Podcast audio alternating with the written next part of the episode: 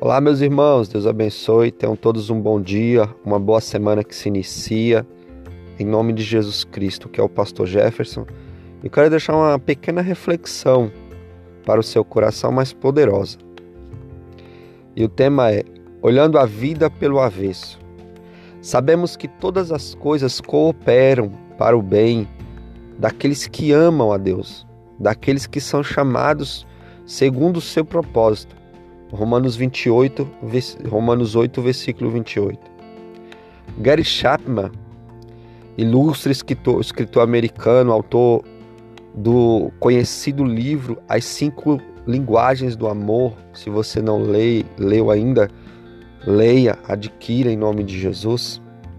Conta uma experiência de infância.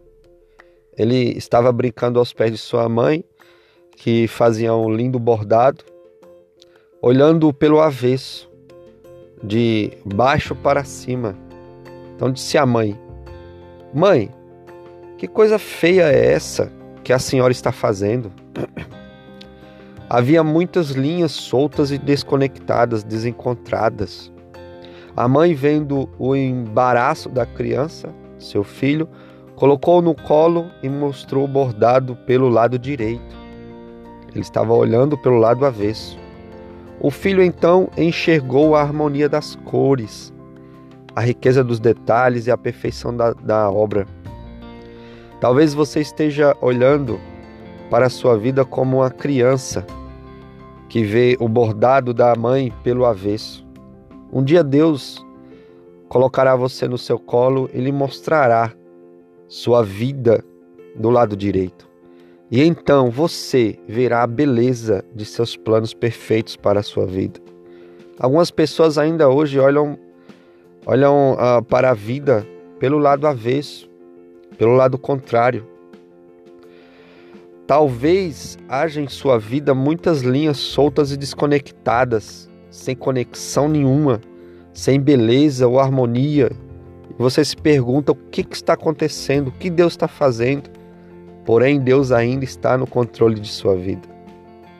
O último capítulo da sua história ainda não foi escrito.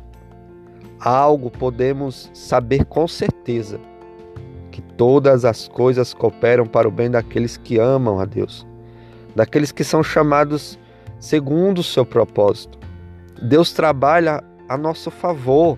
Deus trabalha ao seu favor. Ele não está lutando contra você. Não é as situações parecem adversas na sua vida, não é que Deus está contra você ou que Deus te desamparou, ou que Deus te abandonou. Reanime-se no Senhor seu Deus e olhe sua vida pelo lado direito. Há uma beleza insondável ali.